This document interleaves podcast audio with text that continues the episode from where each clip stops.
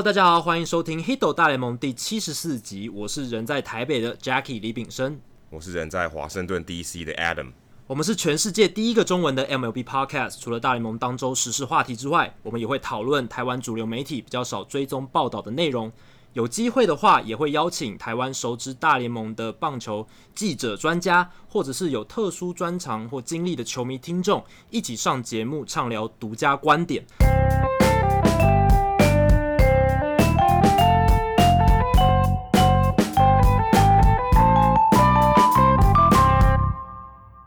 那大联盟这个礼拜有一些活动，比如说像我们录音的今天八月二十号，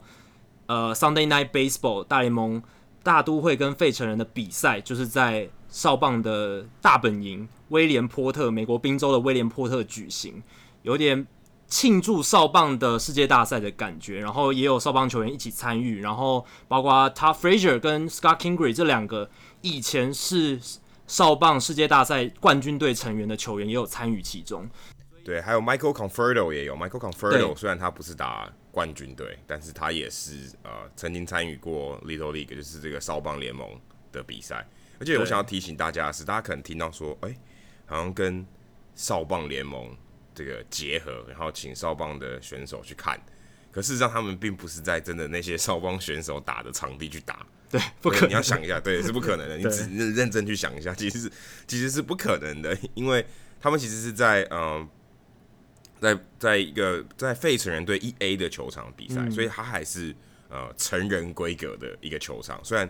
他的观众席很少，因为他是一个一 A 的球场，所以呃平常比较不会有观众。但是基本上他还是在一个大联盟球场比赛，而不是在呃少棒联盟的球场比赛。只是为了呃跟少棒结合，他选一个比较近的，他并不是真的在那个威廉波特那那个那个区域。呃，所有的少棒的场地打，这样太这样太可怕，所有的一垒安打可能都出去了。对对，只要是大联盟官方的例行赛，大联盟官方他们一定会很严格的去要求场地的规格。那在那场比赛现场，你也看到很多少棒的球员被邀请到一批一批的被邀请到观众席里面去看球，所以他其实目的，我觉得这种比赛的目的不是为了赚钱的，他其实是目的就是为了结合少棒，推广少棒的。好，这样子，而且开球的时候，他也邀请少棒球员一起接力开球，我觉得蛮有意义的。对，我觉得蛮有意义的。而且我我觉得我自己在想一件事情，就是如果他们都邀请少棒的球员去看，嗯，但是那个球场很小，那费城人队是主场的球队，那他们不是少赚一场吗？对，我我也有想过这个问题。这样子大联盟是不是有一些补偿方案？会会不会有这样子的情况？对，因为因为。他这样子等于少了一场费城人队主场比赛，然后让大家来看，所以他等于玩八十场变八十一场变成八十场，对，哎、欸，差很多哎、欸。而且我们都知道大联盟老板是 很抠的，不不可能让利的，对，在这方面很难让利，所以我相信应该是有跟大联盟做一些协调，然后大联盟可能有一些补偿的方案，也说不定。我想，我想除了大联盟跟大联盟协调，还有昨天还有一个很有趣的是。他们邀请四位大联呃大都会没有上场的先发投手 Thor，然后 Degrom、Mats，还有另外一个我想不起来是谁，嗯，然后他们坐在观众席跟大家对对对，对，是很有梗呢。而且 Thor 就是 Syndergaard，他还跟小朋友指导一些球路的头发啊什么的，我觉得这个传承意味也蛮浓厚的。对，还有一个更特别的是，呃，这场比赛是应该大联盟所有两千多场一整季两千多场比赛唯一一场。在赛后两边会握手的比赛，对 其他的比赛他可能没有砸、没有丢球、没有互互打就不错了，对不对？打完都超级不爽，累死了。只有这场比赛被被应该算被规定嘛，还是一个还是一个潜规则，不成文规定，就是要跟少棒球员一样，三级棒球的球员一样，要两边要握手，而且是列队握手。对，这个是大联盟在办这个比赛一个很特殊的现象，就是这大联盟第二年办而已。然后，对，第二年球评 Jessica Mendoza 我们有介绍过 ESPN 的这位女球评，她其实呃也有播报少棒联盟的经验。然后她她就说，这只有在少棒联盟才会看到。大联盟一般比赛结束之后，只有获胜的球队会在球场上列队，然后跟自己的队友击掌。但是少棒联盟就像刚刚 Adam 讲的，他们比赛结束之后。一方面也是为了教育的意义啊，培养学生运动的这个运动家的精神，所以赛后的时候，胜队、呃输队，他们都会排成两排，然后呢彼此握手致意。所以大联盟既然来到了少棒的场子，那他们也遵循这个传统，我觉得这个也蛮好的啊，就是感觉就是有一点回到让这些球员回到他们小时候打球的感觉，回到那种纯真或者是真的是为了棒球的乐趣去打球的感觉，我觉得蛮好的。而且他们身上穿的球衣，今天在这一场比赛里面穿的球衣，就是他们接下来这个周末球员周会换上的这个绰号的球衣。我记得我们去年我跟 Adam 就已经聊了蛮多球员周的话题。那那次是在第二十一集，是跟腊把哥球球评潘宗伟先生一起呃录的一集。然后因为这个话题，我们还特别问了腊把哥，他的腊把这个绰号是怎么来的。那有兴趣的听众可以回去我们第二十一集去听。那八月二十五号到二十七号就是大联盟今年的球员周了。那接也会有就是球员穿上绰号球衣的。这样这样这样子的一个节庆的活动，所以大家也可以去关注这一个今年的球员周的比赛。陈伟英应该会穿上呃球员周的球衣，因为预计他是刚好在星期五，嗯、也就是二十五号，呃，美国时间二十五号，呃，主主场面对亚特兰大勇士，所以他应该会穿上这件球衣，因为他去年没没有穿，对不对？他对他没有上场，然后甚至我觉得有更有机会是可能，如果胡志伟可以上场的话。因为去年他有拿到球衣，可他没有上。他其实有在大联盟，嗯，但是他没有上。如果有上的话，我相信会是全美全美的新闻。对，推特上一定会推爆，就是一定会推爆。Who is on the mound？因为有上场跟没有上场是差很多，有记录，你就看到他穿一个 Who，然后 WHO 问号的这个球衣，就蛮酷的。但是很可惜，去年没有，所以今年大家可以关注一下，关注一下。呃，胡志伟在这一周有没有上大联盟？然后希望球队可以派他上场。陈伟英的绰号就是威印。那其实 Adam 在第二十一集的时候有介绍过这个绰号了，大家可以回去听。那今年他有机会真的穿上球场的话，那相信对台湾球迷来讲也是一个蛮新颖的话题啊，因为你也很难看到我们的球员在参与这样子大联盟很特别的庆祝活动。我觉得根本应该用中文就好了，就直接写中文。对啊，他后面后面后面写伟陈伟英就很酷啦，对不对？大家都看不懂，啊、因为我记得去年 Everything 他是写韩文，嗯，但是没人看得懂啊，谁管他？对，啊、对不对？没人，但就特别啊，对啊，就特特别。我觉得陈伟殷来自台湾，来自一个讲中文的国家，把中文字打在背后，这个也是很有趣的。我觉得应该要这样，我自己会我自己会觉得这样更好，更有趣啊，对啊，对啊。可能让大联盟吹起一股中文风也说不定，也还不错。目前可能有点难，客观上来讲有点难了。对，但是至少就是我之前看到精英队或者是其他当过球员的地方，他们都会做陈伟英中文字的球衣。精英队有做过，就是中文字的球衣，就是呃，球场赠送的那种球衣。对，但他其实贩卖的时候是没有没有陈伟英的中文球衣，还是写英文的 Chen。嗯嗯。那回到大联盟过去这个礼拜球场上发生的事情，台湾时间八月十六号，美国时间八月十五号，发生了一个轰动整个棒坛的事件，就是 Ronald Acuna Jr. 他被马林鱼的投手 Jose Urena 故意砸出身球，虽然他 Urena 太快做结论了，对，虽然 Urena 他赛后是说没有啊，我就只是想要就是投内角，因为他最近打的实在太好了，所以想要投内角，要逼退他，但是其实大家都很。心照不宣啦，因为实在太明显了。乌雷尼亚那一球九十七点五英里，是他大联盟生涯开赛第一球投的最快的。然后呢，也也蛮偏的，直接砸在了阿库尼亚的手肘上面。而且如果阿库尼亚身体没有移动的话，可能砸在肋骨上，那更可怕。然后呢，为什么会有这样的现象？其实是阿库尼亚那个段期间实在打得非常非常好。而且事实上，只有对马林鱼，事实上就是马林鱼那一个系列赛，他打得特别好。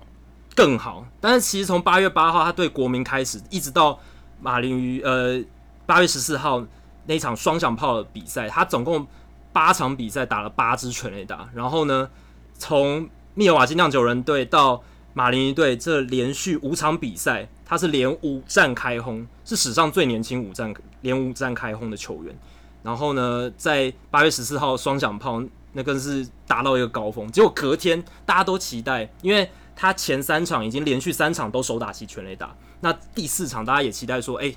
阿库尼亚有没有机会第一球或者第一个打席又来开轰？结果没想到第一球竟然是触身球被砸上去。那我个人觉得，我当下看到想法是，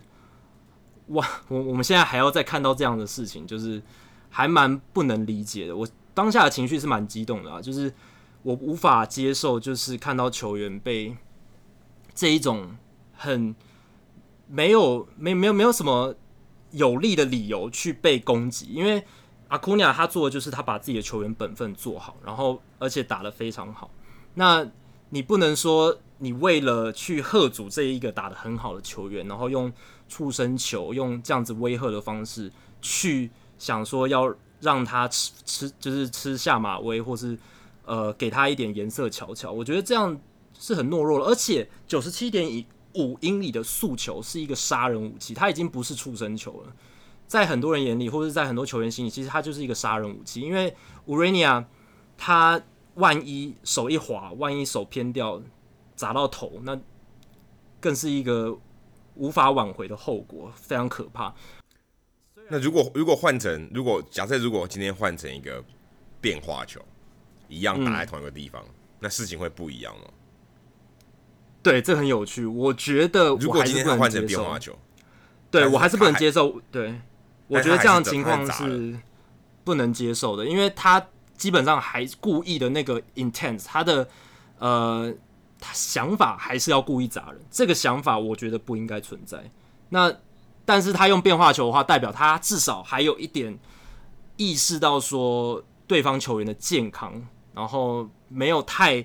我我我我们不应我们不应该认为他是我们，我觉得我们应该要认为他他一开始不是故意的，只是因为种种迹象，我们可以确定他是故意的。所以如果今天他投的是变化球，或者如果今天他不是第一个打席丢他，但反正他最后假设我们结果都是他最后被丢到好了，那不是第一个打席，或是不是第一球，或是不是直球，嗯，这样你还会认为他是故意的吗？我懂你的意思了。如果今天不是第一球，然后可能投了两好两坏之后，他丢了一个变化球砸在他身上，我觉得就不会有这样子的讨论。我觉得大家就会觉得，其实最重要就是第一球，而且是直球，对，而且是他这辈子投最快的第一球。对，而且我觉得其实要看这个，我觉得最关键的会造成大家觉得这件事情跟其他的出生球，好，最大的不同是因为他前面打的太好了。嗯，对。所以因为大家都那个大家都知道说哦。那段期间，Ronald Acuna Jr. 打的太好，所以大家都在看，其实大家都在看。对，这个前提很重要。他打的看他看他第这个连续第五场啊、呃，第六场是不是有机会再打全垒打？而且连续四场首打席全垒打，这个太难了。这个太难，这个几乎大家都在等嘛。所以我记得我在看比赛的时候，那时候那个时候呃，ESPN 其实并不是在播这一场，可是他马上快讯就跑出来说，哦，Urania 砸人。可是你想，如果今天是一个一般的比赛。第一球砸到对方，其实我觉得还好，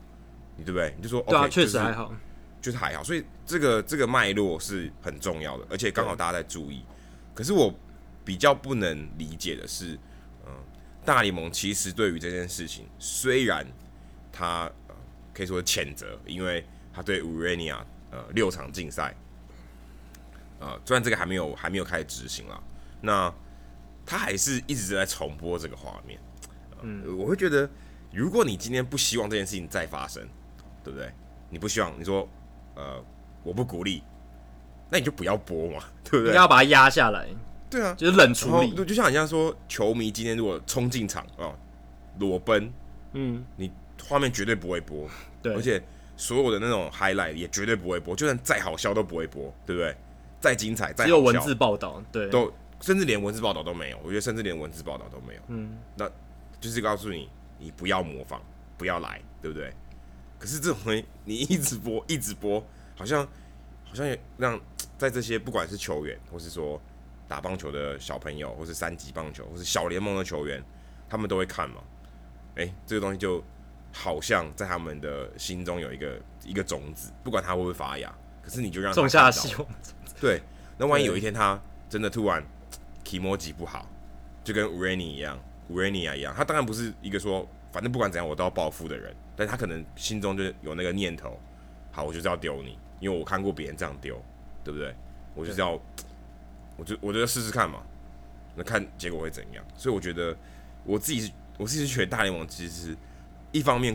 一方面希希望看到这个话题，但是一方面又禁止它。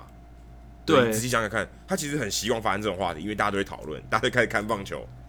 而且我们之前也讨论过，就是很多打群架的画面，其实大联盟会放上头条的。那这样不就是变相在推广？对啊，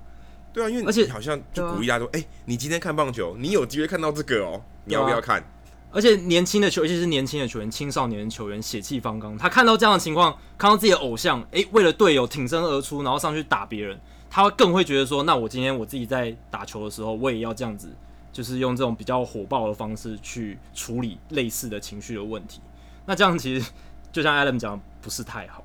对，而且如果你想，我们刚刚把 Raku 呃 Ronald Acuna Junior 前五场都打呃前五场都打全垒打这个这个脉络拿掉。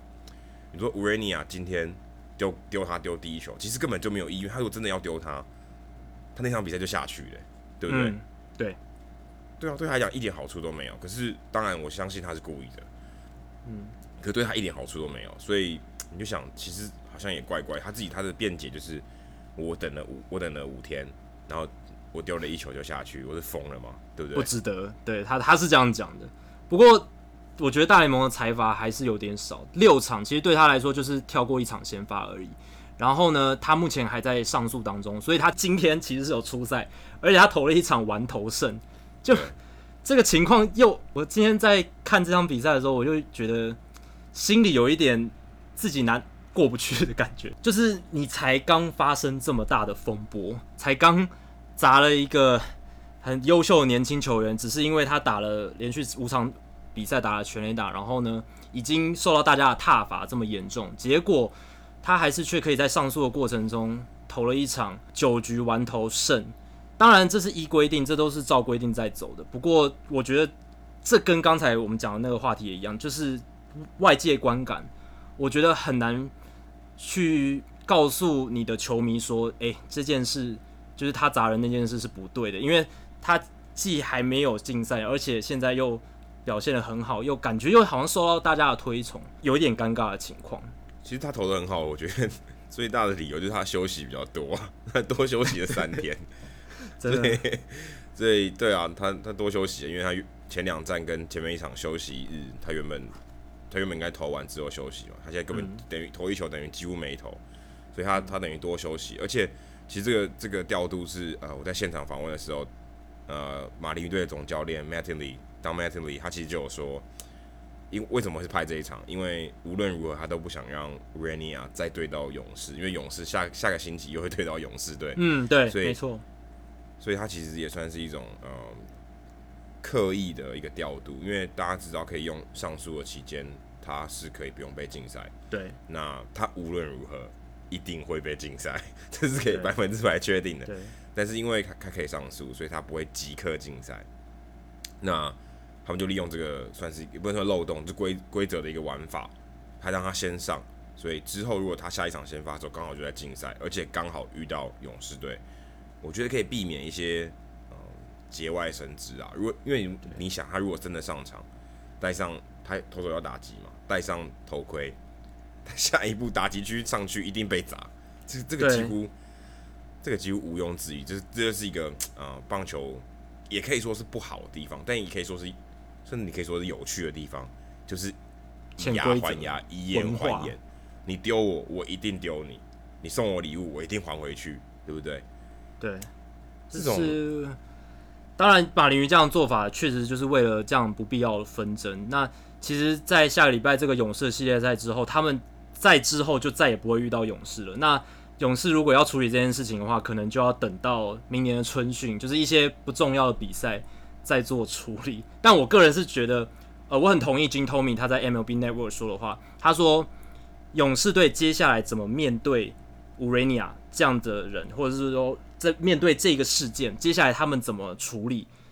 就可以显示出他们这一支球团的格调是怎么样。因为如果今天他们还是走以前的老路，就是啊，春训的时候再砸一下 Urania，或者是就是做一些报复的行为，那其实。并不会凸显他们特别高尚，而且我觉得会让大家觉得他们也不再是受害者，他们也是一种加害的行为。所以就看，你觉得不会，你觉得不会丢吧？我觉得很有可能会丢。我觉得很有可能，我觉得很有很有可能。他没有没有没有要高尚啊！我觉得我觉得我我觉得，嗯、呃，陈伟英可能也有一点危险，因为他他可能是第一场勇士队第一场，但是尴尬的是啦，因为。勇士这个时候是到马林鱼队的主场啊，他之前被砸是在勇士队的主场，不是在主场被砸会稍微好一点点，对不对？再稍微好一点点，因为主场的球迷会挺你嘛。那现在在客场哦，他如果要砸人的话就，就就有点尴尬了。嗯，而且除了我们自己的回应之外，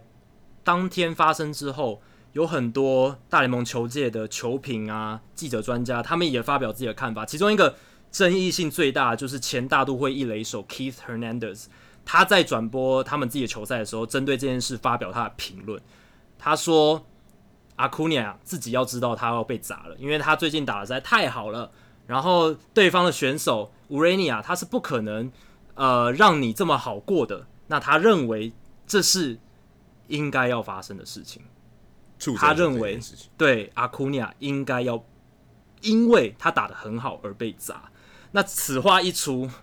真的是在网络上掀起了很大很大的波澜，蛮多人都呃不同意 Keith Hernandez 的说法，包括我在内。那这个就是很传统的老派棒球人的思维，他们会觉得说，哎、我年轻的时候其实也是这样子一路打上来的。但其实有很多人去查以前的触身球的记录，其实现在触身球平均每场触身球次数大概零点四次左右。比大概八零年代、七零年代大概零点二次左右多了两倍，而且大家都传说一九六零年代很凶狠的投手 Bob Gibson，他应该是呃很会砸人的投手，很会去恫吓打者的投手。结果大家一查才发现，他生涯的触身球次数其实没有很多。然后 Keith Hernandez 他生涯打了快二十年，也只有三十二次触身球。然后其实。这个问题都是被有点被媒体渲染说，好像是以前棒球老派都会这样子，只要球员打得好，或是呃有什么潜规则，马上就要报复。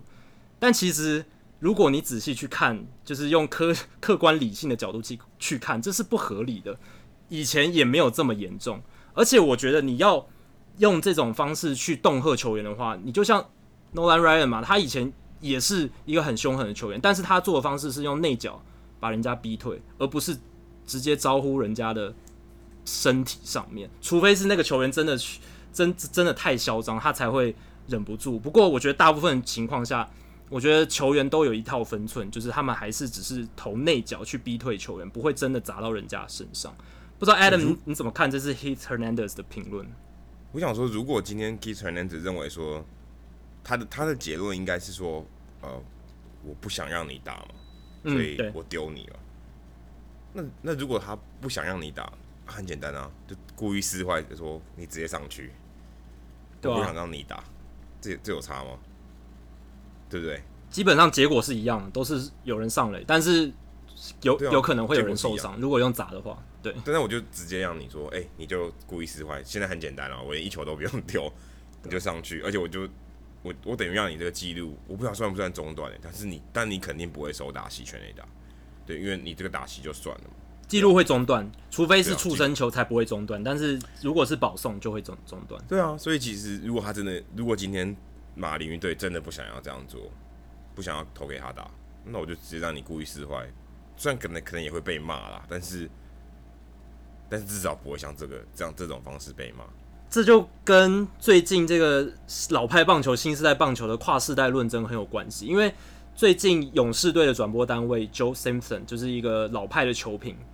他有几次争议性的发言，包括批评道奇球员 Chase Utley 啊、K.K. Hernandez 他们在打击练习的时候服仪不整，他们那时候没有穿袜子，然后穿着 T 恤就是练习衣，然后没有背号，没有球员的名字跟背号在背上，然后 Simpson 就说：“哎、”你这样子穿这种练习衣去打击练习，不尊重提早到现场的球迷啊，不尊重比赛啊！因为现场到的球迷，他们就是想看你们打击练习，结果他们都不知道你的你谁是谁，就看看从背面看不出你的名字，然后你们穿这些 T 恤，穿着这些呃没有袜子，这样子看起来很不专业。好，然后这是一个，另一个是他们在播报勇士对国民的比赛的时候，Simpson 暗指说 Juan Soto。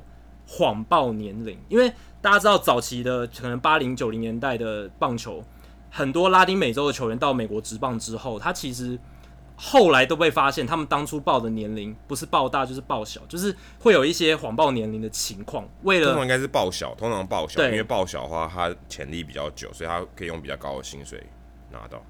对，就是希望在签约的时候有比较好的利基点。那在这样的情况下，Simpson 是在那个年代呃打球成呃成长，或者是说就是发展的。那他的观念其实还停留在那个年代。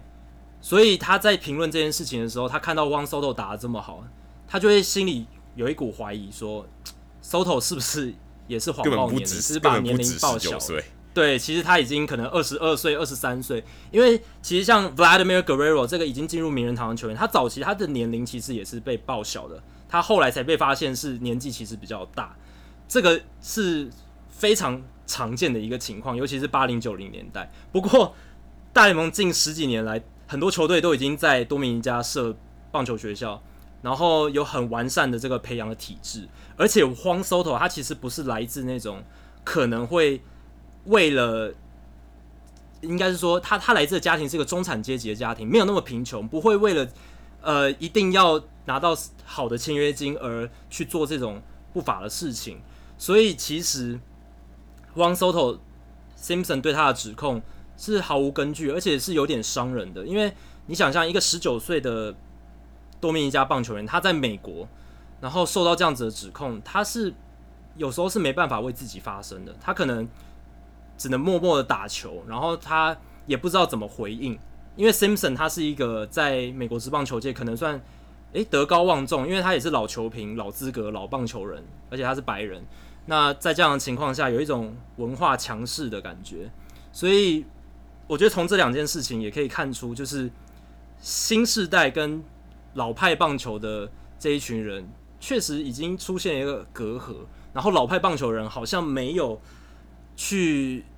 不断的调整，去学习一些新的想法，或者是已经被推翻的想法，去把它抛弃掉。这一点我是觉得蛮有一点可惜。我我自己看到那个这个呃文章这个新闻的时候，其实。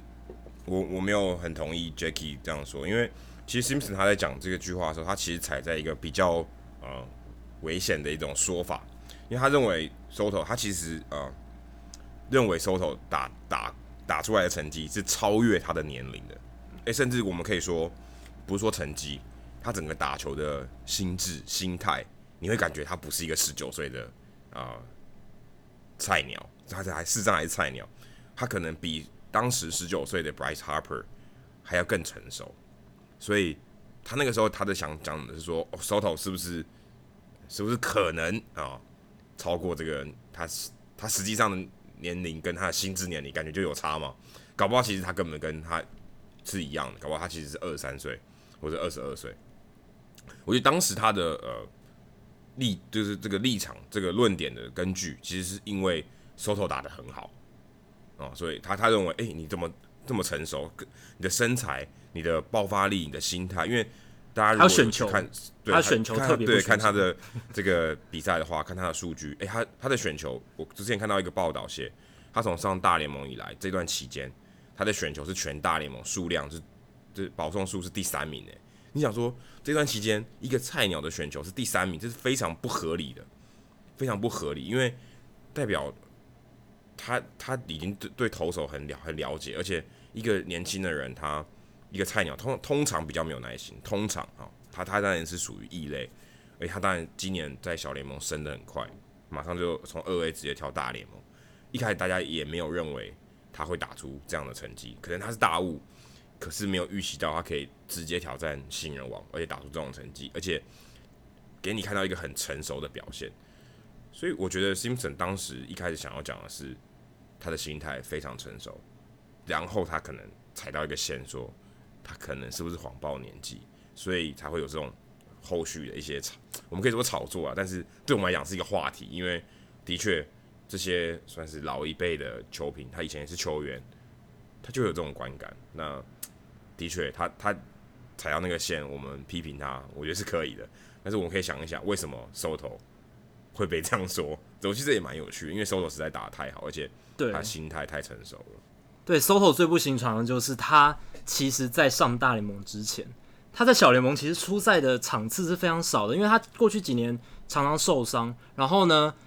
大部分都是在很低阶的成绩。今年他才刚升到二 A，然后没打几场，因为 Robles 受伤，加上国民开季的时候有一些伤兵蛮多的，野手伤兵蛮多的，所以他才因此被拉上大联盟。国民当初只是把他拉上来应急，他们也没想到他会打的这么好。就像刚刚 Adam 讲的，他的选球保送数字真的很夸张，已经接近 Joey Votto 这种打击大师的等级，真的很难想象一个十九岁。最近也蛮低潮，他最近也蛮低潮，现在已经被调到第七棒还是第六棒了。对，最近他是陷入低潮。不过还是让人非常印象深刻了。至少他生涯这前面半个球季打的打得非常非常好。那最近打得非常好，另外一个球员是小熊队的 David Bote，他也是一个意外窜出的球员。他是之前小熊为了递补 Chris Bryant 三垒手，他们主力三垒手受伤的关系而被拉上来的一个呃，算是大器晚成的球员吧。他在小联盟打了非常久一段时间。他一上来之后，攻守两端都表现得非常好，而且他在上了一个上个礼拜打出了一个。Ultimate Grand Slam 终极满贯炮，就是在比赛对的时候，对对国民队三比零落后，面对 Ryan Madson 满垒，然后我记得好像是良好是不知道是不是满球数，反正就是在一个很紧绷的场面，他扫出了满贯全垒打，而且是中外也非常深远的，而且是一颗非常非常低的声卡球，他把它拉起来，哦，当下真的是不止小熊主场整个疯掉，而且整个推特也是爆炸。对，而且还是全，而且我觉得最最可怕的是，他不仅是 Ultimate Grand Slam，而且还是 Sunday Night Baseball。嗯，对。你你你今天能弄一球，让全全全美出，就在全美出名，Overnight Sensation。你你就是这一球，你这是最最最重要的一球，你你打出满贯全垒打，而且是在全国联播的比赛，而且还是小熊队。所以后来大家就去。检视说：“哎、欸，Bote 这个人是谁啊？就是我怎么从来没听过。后来发现，其实他的击球出速一直都非常好。那他是过去几年改善了他的打击机制，就是本来他是击球出速非常好，但是滚地球比例太高。后来他修正他的挥棒之后，增加飞球的比例，那这个打击的数字也跟着提升。这是他算是突然异军突起爆红的一个主因。他现在攻守两端表现都非常不错。不过，我们想讨论的是他在赛后。”并没有，就是他他赛后的回应还蛮有趣的，就是他反而为了自己的甩棒道歉，因为其实大家当时在讨论他的表现的时候，没有讨论到他的甩棒，他确实有做了一个算是打完之后，然后看目送一下球，然后再把棒子这样轻轻一丢的那一种感觉颇嚣张的甩棒。但我个人是觉得还好，我个人觉得在那个场那个场合之下是非常适合的。但是他赛后对记者的时候，他自己自发性的说：“哦，如果有人被我的甩棒冒犯到的话，我抱歉。”我觉得 这真的很奇怪，没有人在质疑他，没有人在呃否定他，没有人在挑挑战他的甩棒，但是他却自动自发的讲出了这个抱歉。不知道 Adam 怎么看 Bote 的这样子的一个说法？觉得他就就可能觉得他自己是菜鸟吧，然后。然后我穷我自己觉得啊，他可能一方面也蛮蛮怕下一次遇到国民队被砸的。嗯，对，这有可能。因为因为因为其其实如果你是球迷，你看那个影片啊，因为他的甩棒其实没有到非常的经典，好不好？我们说没有到 epic，、嗯、没有到史诗级，没有到 Jose Bautista 在季后赛那一次那样子，没有不是主角，所以大家可能会看那个球，而不是看那根棒子。所以其实大大部分，我觉得媒体或者球迷没有没有注意到那个甩棒，其实没有啊。嗯、对，那他自己提，我我自己觉得他一方面他是菜鸟，一方面他可能也怕之后被被报复吧，因为其实根本没人在乎啊。坦白说，我觉得没人在乎，真的没有人在乎。跟那个全垒打本身相比，哦，那个全垒打重要太多。所以其我觉得就就单纯只是因为他是菜鸟啊，他很怕接下来有一些。嗯其他的后续的结果这样子，所以代表老派的棒球文化还有这种潜规则还是蛮根深蒂固的，还是在球员的心里蛮根深蒂固的。我觉得这件事情也引申出今年其实运动家队的 Mark Canha 有一次事件也跟这个有关，就是他那一次也是打了全垒打，然后很兴奋，然后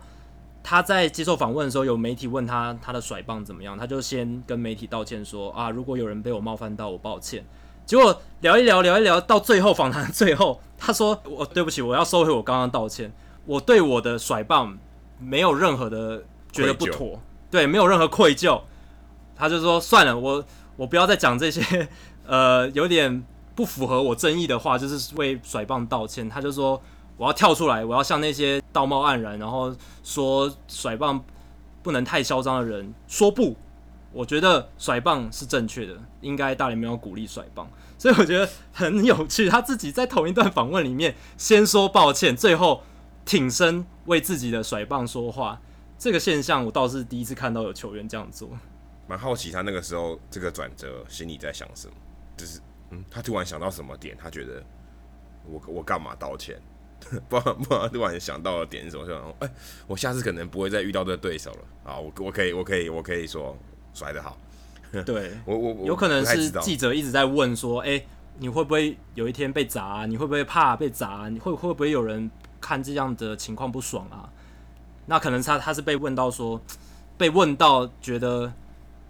我我为什么要回答这种问题？这是实在太荒谬了，所以最后干脆直接说，我没有要为这个道歉。如果你想砸我来砸吧，那就算了。对他最后我觉得我我我自己是觉得，还是有一些。我觉得还为球员自己本身还是要注意一下，就是如果你今天，你假设你赢非常多，嗯、哦，或者你输非常多，嗯，你其实甩棒，我个人觉得意义不大，你可能自己是自找麻烦。当然，如果你在很很紧张的情况下，你打出一个关键的全垒打，这个甩棒，我觉得绝对是有加分的。大联盟可能会非常开心，因为那个影片就变得很很精彩，对不对？就是它可以一直播嘛，你就觉得棒球的乐趣就在这里。但是如果你今天他的这东西有副作用，就是刚刚如果你在很很差距很大的比赛，你还给我搞这个，因为差距很大的比赛也不会有人播这个全垒打，对不对？就锦上添花或雪中送炭，你给我加这个，我觉得没有帮助，而且你可能会自己找自己麻烦，就大家感觉不爽嘛。我不管不要让别人难堪，对对，比较难看，就是有点像说我潜规则说，你如果大比分的比赛，就不要给我盗雷了，对不对？有有点这种类似，我觉得啦，对我来讲。有有点类似，你你就不要给我搞这些东西了。比赛紧张的时候，你到垒很好，增加比赛的这个精彩度。如果你今天没有的话，我就觉得尽量不要，也算对对对方的一种尊重吧。我觉得，嗯，就是你不要跟我说大比分，你还给我三百六十度灌篮，虽然人家不会揍你，可是你没必要，观感不佳。对，观感不佳，没，我觉得是没有必要啊。嗯。好，那刚刚谈到 David Bote，他所属的小熊队目前是国联中区第一名，但是呢，国联中区最近剩下两另外两支有竞争力的球队打得非常激烈，酿酒人跟红雀。那尤其是红雀的崛起，令人感到相当意外。大家如果还记得，在明星周前一个礼拜的时候，红雀队陷入一个大低潮，然后呢，在倒数第二场明星周倒数第二场比赛，Mike Matheny 就被炒鱿鱼了。那时候红雀队的战绩是四十七胜四十六败，而且落后小熊七点五场胜差，落后酿酒人六场胜差。根据 FanGraphs 的数据，那时候红雀队打进季后赛的几率只有百分之二十一，也蛮高的。其实，对，其实以以一般球队的标准来说，算很不错了。但是以红雀队的标准来讲，不够及格。也而且红红雀球迷的标准真的非常非常高，他们不愿看到自己的球队落后小熊这么多比赛。但是经过这个总教练的换人之后，Mike Shields 就是我们之前聊过这位代理总教练上任之后，诶，打到现在，Mike Shildt 带出二十一胜十一败的战绩。现在红雀落后小熊只剩下四场胜差，然后要不是今天输球输给酿酒人，他们还是领先酿酒人的哦。他们现在落后酿酒人半场胜差。FanGraphs 的统计是，他们现在打进季后赛的几率已经逼近百分之四十了。所以这个转变是非常非常剧烈的，从 Mike Matheny 到 Mike Shildt，球队的整个气象大大的改变。那我个人觉得有几个原因啦，我有在呃联合新闻网有写一篇文章谈到这一个事情。第一个原因应该就是换成 Mike Shildt 这个代理总教练，因为 Mike Matheny 我们之前在讨论他被炒鱿鱼的话题的时候就有聊过，他其实是一个比较守旧老派，而且。他对球队的休息室气氛掌控不太理想，这也是有点压垮 Terry Francona 当时炸鸡事件。对，你只要休息室一搞不定，OK，你就你也差不多了，就失控了。对，还有二零一五年的 Matt Williams 国民队的总教练，他也是完全掌控不了整个休息室的气氛，开不光去掐 Harper 的猴子之后，哦，那个脖子之后，就完全一发不可收拾了。那其实 Mike Matheny 也是，就是他那时候是 Bud Norris 还有 Jordan Hicks 在休息区里面有一些争执，那他也是没有操控好，所以也算是压垮他的最后一根稻草。那 Mike Shell 上来之后，他其实是一个风格非常不一样的总教练，因为他的背景就跟 Matheny 非常不一样。之前 Adam 就点出过，他是一个没有打过职业棒球的总教练，他只有打过学生棒球。那他是靠着苦干实干，一路从学生棒球，然后呃小联盟一路往上担任教练。他先从球探做起，然后往上一路做小联盟的教练、小联盟的总教练，最后再当到大联盟的总教练。所以从这样比较草根的人物来讲的话，相比于 Mike Matheny 当年是空降直接来当。总教练，他之前没有任何当总总教练的经历，这样子的情况下，我觉得 Mike Shell 他对休息室的掌控一定是比较好的。换成他之后，相信休息室的气氛也有所转变，这是一个关键点。第二个关键点是红雀队里面有好多你可能没有听过名字的新秀异军突起，然后递补上他们今年一些伤兵的问题。战力不佳的问题，像是 Dexter Fowler 或者 Tommy Fan 打不好的问题，都在这些新秀递补上来之后，诶，其实他们战力还是能维持一定的水准。那当然还有他们原本主将 Matt Macarthur，如果大家开机还有印象的话，他的 OPS 不到零点六，就是零点五多，非常非常差，陷入一个空前的大低潮。但是其实那个时候根据数据去看，就是他的击球数据，他其实击球出速是创下生涯新高的。诶，这个很不合逻辑啊！击球出速打了创下生涯新高，代表他球打了很强劲，结果进攻的产出却是生涯最低，这个非常不合逻辑。结果事实证明，确实，Matt Carpenter 其实是打得很好，只是他开季运气实在太差，所以在经过数据的修正之后，他现在已经是国联几乎是最顶级的打者之一了。他现在应该还是占据国联的全垒打王，三十三轰。非常非常厉害。因为我觉得，其实刚刚 Jacky 提到击球出速，我觉得这击球出速可以说是，呃，我们说呃赛博计量学哦，就就反正棒球数据啊，我觉得算是第二个啊、哦，就是近代来说第二个可以证明选手本身实力，尤其打者本身实力的一个很好的一个数据。以前我们会说，你看魔球啊、哦，大家会说保送，就也就是选球啊，嗯、你的上垒率如果高。哦，就是你的上垒率如果也可以维持一定的水准，基本上你不会维持太久的低潮。这这这个很简单，这个逻辑就是这样子，就是对你如果选球够好，啊，你只是运气不好，你只有办法上垒，你只要一直有办法上垒，你选球在的话，你你之后你还是打得到球的，你还是有办法提升的打击率的，或是长或是长打能力。现在呢，这个更更进阶，因为透过科技的辅助，你看到击球出速，如果今天有办法把球打得强劲，只是。呃，可能没有打到洞，或是没有机会形成安打。尤其将 Matt Carpenter 一直都是以以选球为为主的一个选手，他就算打击率低，可是他保送一定有一定的水准。所以你可以看到他季前其实呃季初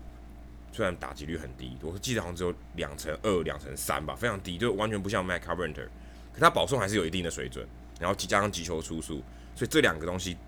可以可以说是呃奠定了他。这个恢复从从低潮恢复到现在一个高峰的情况，告诉你说他其实实力还在。OK，你只是等什么时候爆发，什么时候运气呃回来，就是正常的运气回来，而不是说原本可能运气真的太差。等到你有这两个因素的时候，其实你可以知道说这个球员他并不是走下坡，他实力并没有在走下坡，他只是有朝一日他可以反弹。所以这个东西击球输出，我觉得现在已经这个地，尤其在 Matt Carpenter 这个这个这个例子，你可以看得到。他的这个地位其实是很重要的，所以如果你以后看，我我觉得以后可能如果你玩 Fantasy，以后可能会出现击球输出这个东西啊。对，方便大家直接去参考这个数值。对，说 OK，哎、欸，这个这个家伙击球的出速有没有有没有往下掉？他可能是不是受伤？不是他可能爆发力下退衰退了？哎、欸，结果没有，那你可能知道他未来还有机会。以前你没办法看嘛，以前你不会知道，以前你可能只有看比赛你才会知道，可能而且还只有一个大概的印象，因为那个出速。基本上你用肉眼是辨别不出来太太大的差别，但是有这个数据以后，你你可以知道这个球员到底是不是真正实力上有衰退。那他 Matt Carpenter 很明显没有嘛，对不对？就最后的结果告诉他，他其实打得更好，只是他季初运气不好。我甚至我甚至有点好奇，他是不是史上如果他今天获选为 MVP，不知道他是不是史上打四月打最烂的 MVP，有可能，我觉得蛮有可能，有可有可能是的，对，因为通常 MVP 通常是一个一整季都打得很好，很少稳定，嗯，对，通常都是一整季都在高峰哦，所以你拿拿下 MVP，一开始在四月可能烂到不能再烂了，可能要可能要快要替快要变替补了，对不对？甚至人家怀疑你受伤了这种成绩，我我有点好奇，如果他真的选择为 MVP，可能是史上第一个这个差距四月差距最大的这个，可能四月跟整季哦，OPS 可能差距最大的球员。对，大家可以持续观察下去。对，那红雀的这个不死鸟传奇，另一个关键人物是 Harrison Bader 这一个新秀的外野手，他等于是递补上了 Dexter Fowler 大低潮，还有 Tommy Pham 低潮，然后离队的这个空缺。他现在是红雀队的中外野手，那他的跑速就是他的跑垒极速，大联盟 Statcast 的新数据。他其实是非常非常快的，每秒可以达到三十英尺，在大联盟前十名的跑前十快的选手。那这样有优异的跑速，他在外野的防守也非常好。他在外野防守里面是大联盟呃守过五百局外野的的外野手当中，防守进阶防守数据最好的一名球员。所以。他的外野防守等于是涵盖了中外野非常大的一个范围，帮助红雀队手下非常非常多的分数。而且大家如果有在看好球带或者一些 highlight 的话，其实 Bader 这个名字常常出现。然后他不止守备令人惊艳，还有跑垒令人惊艳，他的打击也比大家想象中好。他现在的打击是打击率两成八二，上垒率三成五一，长打率点四八呃四四八，OPS。大概就是点八零零，是一个非常非常优质的数据。以他一个不以长打见长的选手来说，是很优质的。他虽然目前只有九支全垒打，但是以他这样子的产出，要在大联盟打个开路先锋、打第二棒都完完全全没有问题。所以他的存在等于是让红雀的外野战力稳定了下来。这也让我们再次检视红雀队这几年的发展，其实常常都是这样。他们有几年确实是有一些不抖不稳，或者是战力有衰退，但是他们总是能想到办法补上这一些年轻的球员。我们回到二零一一年，他们那时候选择不跟 Albert Pujols 续约，诶，这这是一个大事情，因为 Albert Pujols 是红雀队从两千零一年到二零一一年能那么强盛的最大最大的原因。但是那个时候之后成为自由球员，红雀队自己知道他们要付出非常非常大一张的合约，那。天使队开出了十年，我记得是两亿五千万美金吧。我记得是他年年薪差不多平均是两亿五两千五百万美金左右，所以大差不多是那个数字。那红雀队觉得他们不要这样做，所以他们忍痛就是跟 Pujols 这个看板球星分手。但是这个分手事后证明对红雀队是有利的，因为面对 Pujols 的离队，二零一二、二零一三年他们窜出了 Allen Craig。如果大家还记得的话，然后还有 Matt Carpenter、Lance Lynn 这一些目前已经是中生代球员的崛起，他们的出现让红雀的战力也稳定下来。二零一四、二零一五年，Allen Craig 衰退之后，而且他们原本主炮 Carlos Beltran 转队去洋基，他们还有 Wacha、Michael 瓦卡、Trevor Rosenthal、Stephen Piscotty 这一些年轻球员上来成了气候，然后成为主力的球员。再过两年，二零一六、二零一七年。那个 Matt Holiday 他们长期的炮手也身手大不如前了，而且 Adam Wainwright 他们的王牌投手成绩严重下滑。这个时候窜出了谁？Carlos Martinez。Carlos Martinez 本来只是一个后援投手，他窜成了一线的王牌。然后还有 Tommy Pham、Paul DeJong、Jose Martinez 这些在小联盟待很久，但是大器晚成，上大联盟之后突然窜出的球员，把红雀的战力补上。那今年 Fan 退步，Fowler 退步，而且球队里面有很多伤兵，Adam Wainwright 还是受伤，然后先发也是有，呃，Carlos Martinez 也受伤，休息室气氛又非常不好，在这么多难题的多重夹击之下，我们刚刚提到了 Bader，然后还有菜鸟也也算菜鸟先发投手 Jack Flaherty，外野手 Tyler O'Neill，还有 Jordan Hicks 火球男，这些年轻的球员又跳出来，把红雀队看起来很多瑕疵的。整体的阵容又把它弥补了上去，接力做好稳定阵容水平的工作。所以红雀队这几年，他们为什么战绩能够一直在五成胜率以上？而且，呃，要不是 Matheny 这几年带兵的状况比较不理想。我觉得红雀队其实是蛮有能耐，年年都打进季后赛的。那这个不死鸟传奇，我们就看还会继续写多久？因为我个人也很惊讶于，就是他们竟然能在今年季中，明明就已经处于这么劣势的情况下，竟然还可以把战绩拉回来。当然，现在不保证说他们可以打进季后赛，不过这一个季中的翻转已经是令人印象深刻。而且，其实还，我觉得对于红雀队来讲，好像是一种传统，因为好这在这这十年来。你都会觉得他们有一定的竞争力，可是可能不是呃国联中区最好的球队，可我们可以这样说，就是他不是可以拿下这个冠军的呃国联中区冠军的一个球队，可是他年年都可以缴出一定的成绩，虽然今年看起来蛮烂的，就是他可能在上半季，但目前看起来，诶、他还是又恢复到他以前的传统，随时都有人跳出来可以补。其实我觉得他有有一点像是啊、呃，我们不以。的薪资面来看，他们蛮像洋基队的，我觉得，就他他总是有，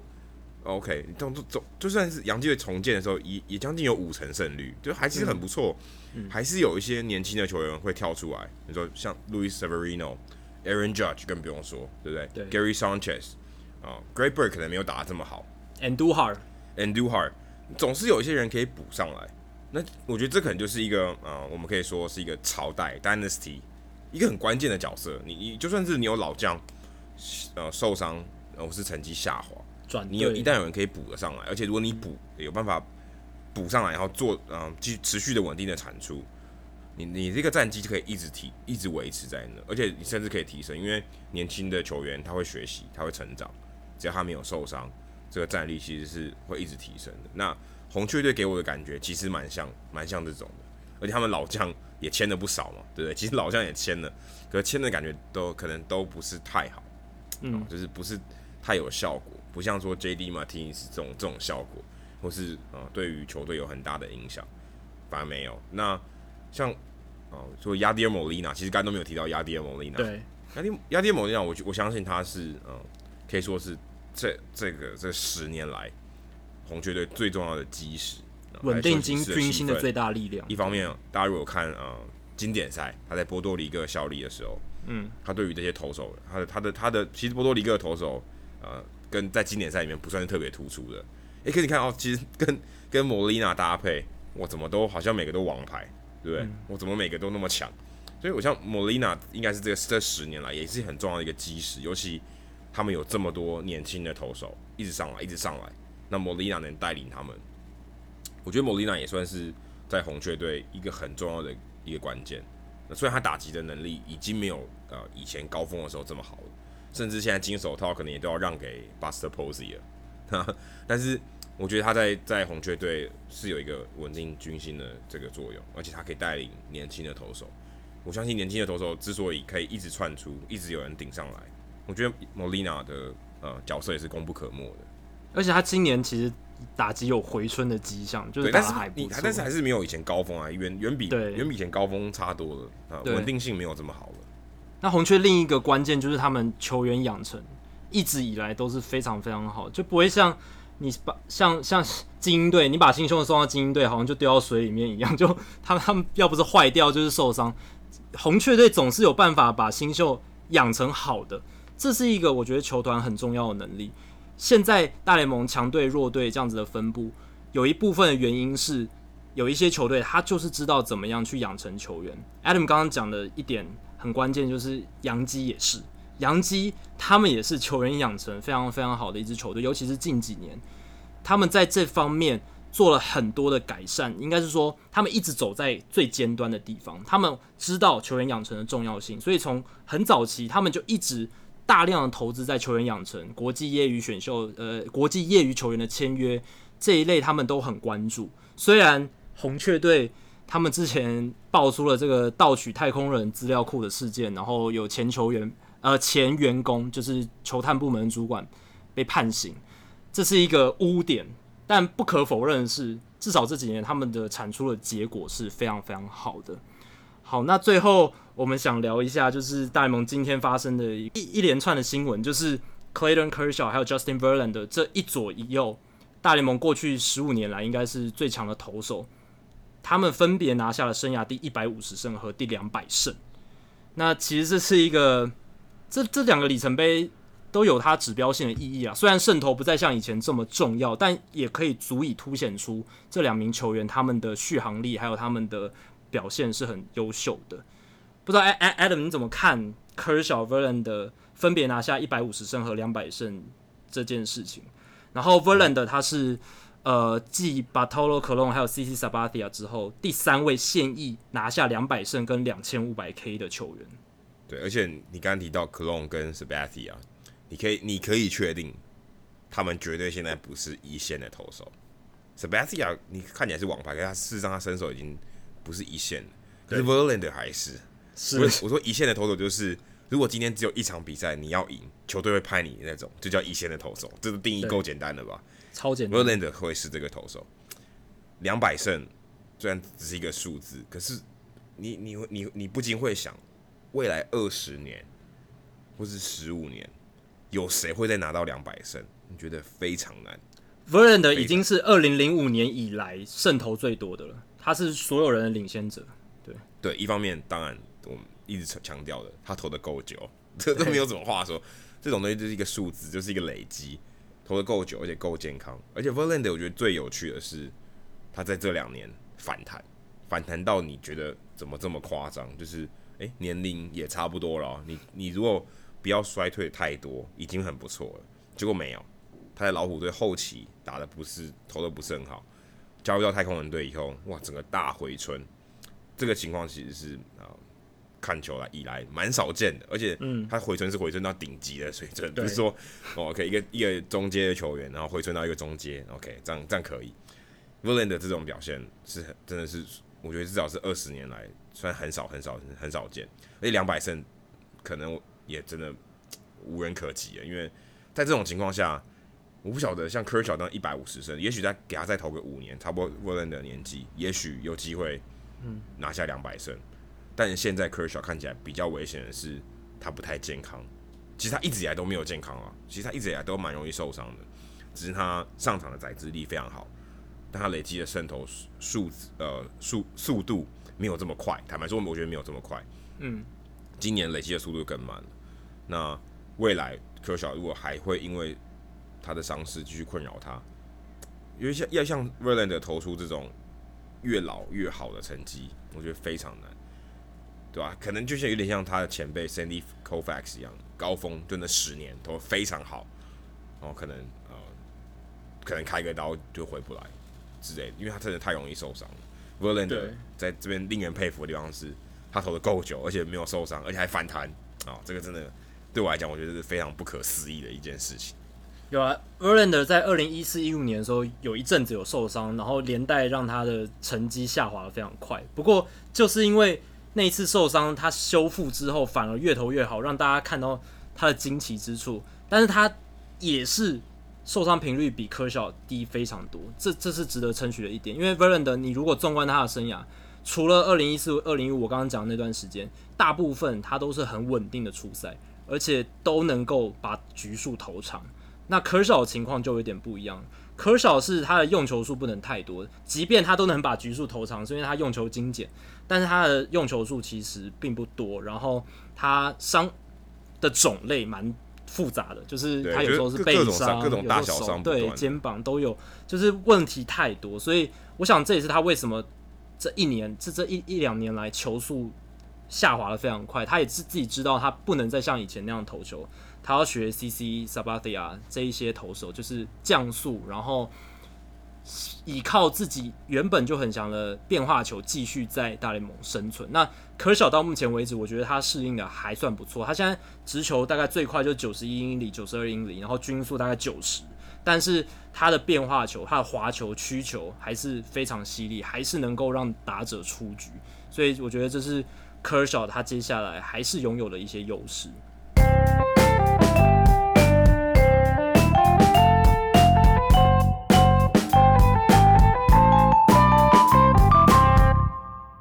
好，接下来进行本周的转学生周记。Adam 这个礼拜要分享什么呢？呃、欸，这个周记是一个月前的周记，因为我现在又回到 DC 了嘛。那刚好这段时间刚周记，因为这段时间我其实去呃球场现场访问的情况比较少。虽然这这这一周我们又看到陈伟英在客场表现相当不错啊，可以说是一个令人振奋的一个指标哦，因为他的终于在客场投球投的像主场一样，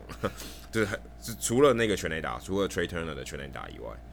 他基本上投的非常顺，这个是一个很好的情况。那当然现在教练可能如果他垒上有人。然后六可能五局投五局过后垒上有人，就可能开始。如果下一棒是右打，可能 Metro 你就会把它换下去。这个其实大家已经知道这个决策的一个习惯或是一个时机点，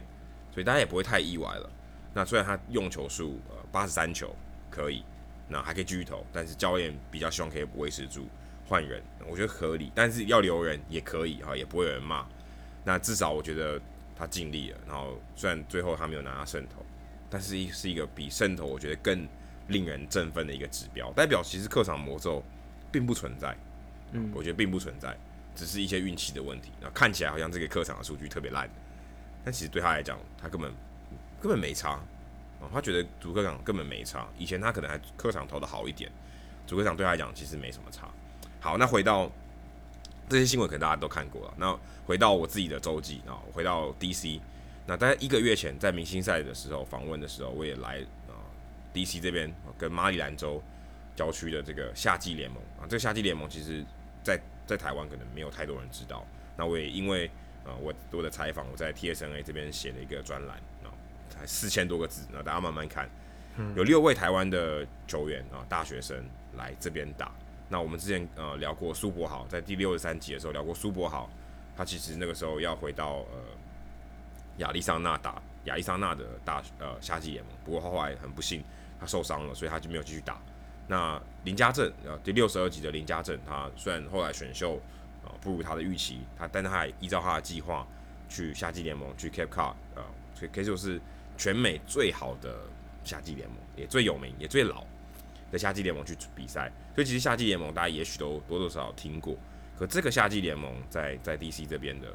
可能大家就没有听过，是 Carl Rapkin，以前是 Carl Rapkin Senior，Carl Rapkin Junior 的爸爸，呃的命以这个为命名。在二零零五年的时候开始有这个联盟，也是因为地缘的关系。那这个联盟也是希望呃可以培养出呃更多优秀的大学的球员。那大家可能之前我们听到夏季联盟的时候没有太深入的讨论。那夏季联盟其实就是为了让这些、可能回到当地的球员啊、可能他是。住在 DC 或住在马里兰州、巴巴尔的摩这附近的球员回来过暑假，但他希望可以维持他的手感，那组成的一个联盟。那对于台湾的球员来说，哦，其实变得是好像是一个交换学生哦，暑假的交换学生，然后来这边打，跟嗯美国的大学生来打。那如果你在夏季联盟之前被选秀选走，或者在夏季联盟中间被选被被选秀选走的话，你可能就离开。所以它是一个。调度非常快的一个，就是联盟的阵容，这个球队的阵容其实一直有在换。那这些球员都通常都是可能选秀没有上啊，或是他可能觉得选秀不满意，然后再来继续来打夏季联盟，来维持他的手感，然后再到开学的时候可以继续延续的上去。嗯，那这个夏季联盟其实对于台湾的球员也很有帮助，因为台湾的球员也在放暑假嘛。那台湾的生态又跟嗯这个美国有点不太一样，因为台湾。你可以看到都是以联赛啊或杯赛的呃这个比赛为主。那如果你在队中你不是顶级的王牌，你可能出赛数不是很多啊。你可能在这个一整个学年下来，可能出赛个十场，有点太少，你没什么实战经验。如果你来夏季联盟，基本上保证你一定有实战经验。两个月内，一个半月，大概一个半月六周以内，你要打四十场比赛，平均一一周大概打六七场，很密集。跟职业没两样，嗯，所以这个东西其实帮助你在啊，假设今天球员想要旅美，啊，可以旅美的话，那你可以提前适应这个节奏，你就少了一段适应期，因为你等于提前适应。另外就是你可以熟悉美国的这个打球的文化，你面对到美国的打者嘛，啊，面对到美国的投手嘛，你可以更容易了解。OK，就算我可能两个月内还没有办法适应，可是我大概知道是一个什么样的情况。另外一个，我觉得最重要是在我访问的时候，访问之前，我没有没有没有预期到的一个，因为像刚刚这些我都预期到了，没有预期到的一个是，呃，他们在这边做夏季球员啊，甚至有点像交换学生这样子，在这么密集的比赛里面，他们其实很容易疲劳，这是一个很重要的关键，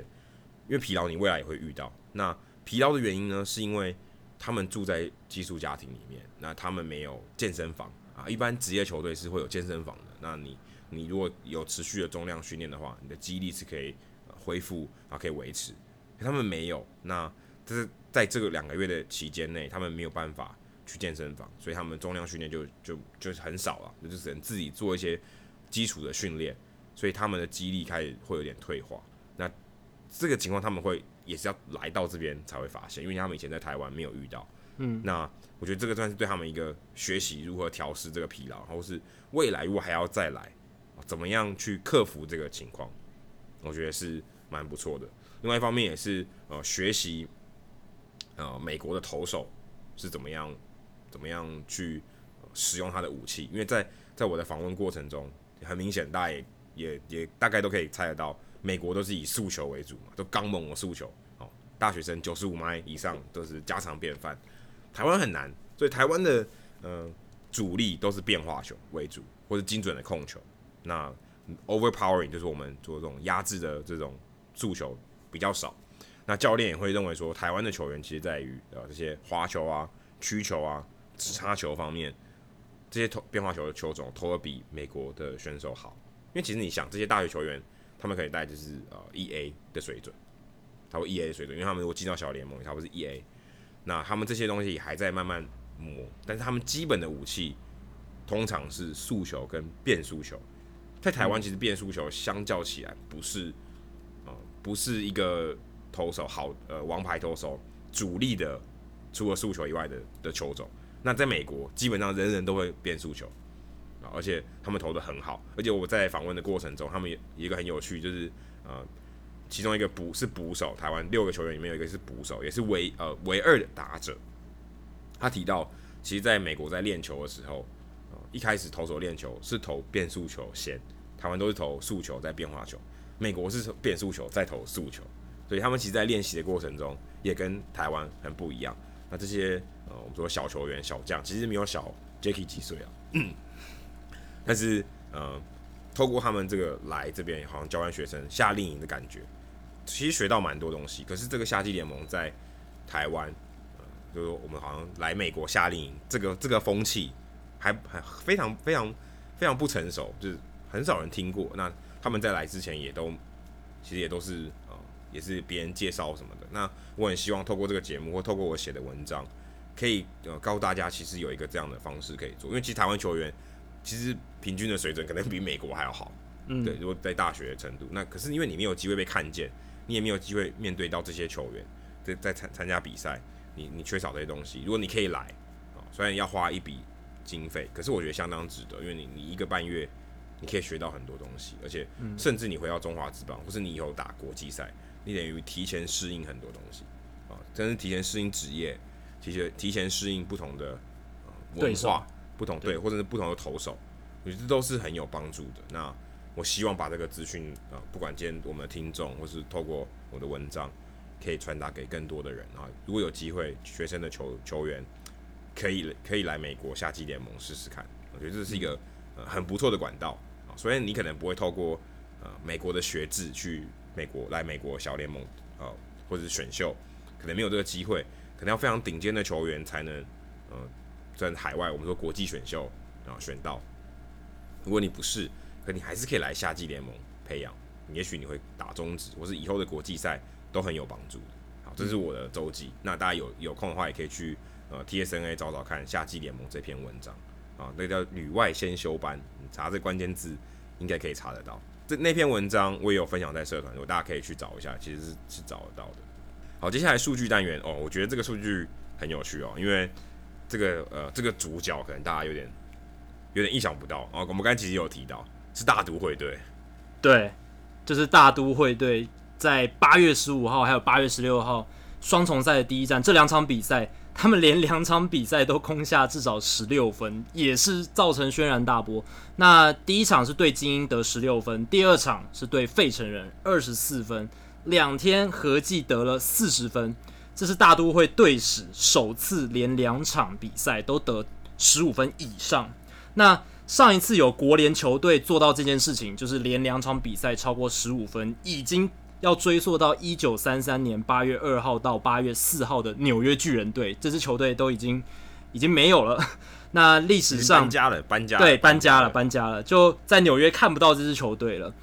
历史上连两场得至少十六分的状况，只发生过十三次，所以这真的是非常非常罕见。在这一次大都会连两场都得十六分以上之前，上一次是发生在二零零七年，达成的球队是洋基队。那那个时候王建民也是正宗的球员，虽然他没有受惠到这两场比赛。历史上呢，连两场得分最多的记录是一九五零年红袜队创下了四十九分，当时他们。对他们连两场都至少得二十分，一场二十分，另一场二十九分，这个我觉得应该没有办法再破了，应该没有办法。然后两天合计四十分，这个数量有多大？我觉得可以给大家一个脉络，用大都会的投手 Jacob deGrom，为什么呢？因为这四十分可以抵掉大都会为 Jacob deGrom 今年十八场先发的火力支援总和，就是 Jacob deGrom 今年十八场先发受到火力支援最少的这十八场先发里面，他总共只得到三十八分，就是他的大都会打线只帮他打了三十八分。他的个人战绩是三胜七败，然后大都会团队则是在这十八场比赛里面拿下五胜十三败。他个人防御一点六九，但是他个人的战绩只有三胜七败。结果大都会在那两天，八月十五、八月十六就攻下四十分，这样让 Jacob deGrom 情何以堪？十八场初赛只得到三十八分，结果大都会那两天就得了四十分。那大都会也是自一八九四年之后第一支单季里面有得过二十四分，却也曾经单场失二十五分的球队。大家如果还记得，应该是对国民那一场比赛吧？他们 Shawn Kelley 摔手套那一场比赛，对 Shawn Kelley 摔手套那场比赛。他们失了二十五分，这个也是一个非常厉害的壮举。好，那中职就是我们在我们的 Fantasy 的社团里面，Sam 他非常喜欢热衷于发问一些数据相关的问题。那他有提到说，诶，中职统一 Seven Eleven 狮队从八月九号到八月十五号，诶，连五场比赛单场都至少得十分，打破了中职的记录。那大联盟在这方面有没有相关的记录啊？有的大联盟历史上得分上双位数的连续场次记录是六场，也是纽约巨人他们在一九二九年六月十九号到六月二十二号所创下的。那连五场球就是连五场都得分上双位数的球队则有五支，分别是二零零六年的勇士、一九三零年的洋基、一九三零年的小熊、一九二五年的海盗，还有一九二五年的小熊。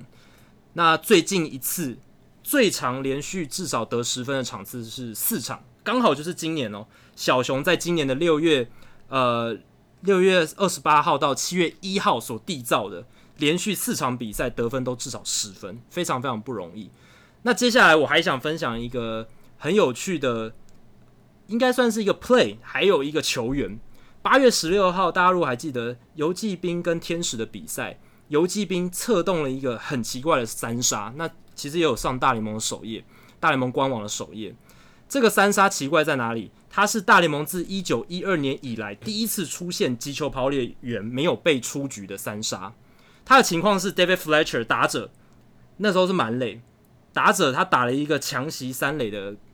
弹跳球，只有一个弹跳，马上进到了三垒手 Profile 的手套里面。当下大家那个跑者大家都以为是直接接杀出局，所以跑者还往回跑。但其实他是一个滚地球，所以是被迫进垒的情况，跑者应该都要向前跑。那 Profile 接到球之后，他先踩三垒，等于是封杀二垒往三垒跑的跑者，他再去触杀以为是接杀球的三垒跑者往回跑的三垒跑者，他把他触杀掉，所以两出局了。然后他再传二垒封杀掉一垒往二垒跑的 Calhoun，所以击球跑垒员 Fletcher 没有死掉，但是这是一个双杀，这是一九一二年以来第一次发生这样的情况。那这个三杀另一个有趣的地方是，它是游骑兵主场 Global Life Park 史上第二次的三杀。那有趣的是，发生在二零零二年 Global Life Park 第一次的三杀，打出那个三杀的打者非常悲情。怎么说呢？二零零二年四月十四日，水手队的 DH 指定打击 Ron Wright，他是那一天水手的打者。那那一次是他。生涯唯一一次在大联盟出赛，他三个打数打了一支三杀打，一支双杀打，还有吞下一次三振。他一个人在那场比赛里面，而且是他大联盟生涯唯一一次一次的出赛，就制造了六个出局数。这是我看过最悲情的这个 Baseball Reference 的球员页面，你就看到 Ron Wright，你可以去查 R O N W R I G H T，他就只有出赛这么一场，然后呢有 Double Play 三杀打没有列，就是看不出来，但是也有，然后吞下一次三振，非常非常奇特的一个球员页。那他当时为什么只出赛了一场？是因为其实水手队当时其实没有非常看好他这一名球员，他在小联盟打了非常久，但是因为受伤的关系，还有他的守备位置是一垒，所以一直缺乏出赛的机会。然后他的打击能力是有的，不过因为受伤的关系也有所下滑。那他当初二零零二年初的时候，球季初的时候，水手队强打 Edgar Martinez 也是指定打击，他受伤，所以 Ron Wright 等于是紧急被调上大联盟去支援。但是呢，他在那一次出赛之后，就后来再也没有获得出赛机会，然后就此呃消失在大联盟里面。而且他这一场这个留下非常不名誉的数据。后来有记者，水手队记者去访问他，就是他是一个一场比赛制造六个出局数的男人，然后写了一个专题的报道。然后现在 Ron Wright 他已经离开棒球了，他现在是一名药师，就是药剂师。生活过得很好，他也很乐观看待他的一切。然后记者就问他说：“你怎么看你那一个唯一的大联盟出赛？”他就说：“我觉得很好，那也是很棒的经验。至少我上过大联盟。”他非常非常正面的看待，不会说去怀恨或者是有什么呃后悔的事情。他都是他他他就觉得这就是上帝给他的安排了，就是一个机运嘛。因为他虽然小联盟初期打得还不错，就是打击能力还不差，但是因为受伤，然后再加上。自己的守备位置又跟很多选手重叠，所以他一直缺乏上大联盟的机会。不过他也不怨天尤人，他最后还是诶、过了一个还蛮精彩的人生。他他现在家家庭也很美满，所以我觉得这个 这个球员，这个从三杀衍生出来的一个球员故事，这个整个脉络是非常非常有趣的。好，如果大家喜欢我们的节目的话呢，欢迎加入 Hito 大联盟在 Facebook 的社团。Hito 大联盟讨论区，加入这个社团，回答三个简单的问题，就可以和我、还有 Jackie，还有其他上过我们节目的来宾、其他的听众朋友一起畅聊棒球。那如果你喜欢我们的节目，想要订阅我们的节目的话呢，在我们的官网 hitomlb.com 上面都有详尽的订阅解说方式。无论你用的是电脑、手机、平板，作业系统是 iOS 还是 Android，都可以免费的订阅。另外，也希望大家到 iTunes 的 Podcast 专区。在 Hito 大联盟的页面底下给我们评分和留言，让那些还没有听过 Hito 大联盟的朋友能够更快速的了解我们的节目内容和特色。好，今天的节目内容就到这里，谢谢大家，拜拜，拜拜。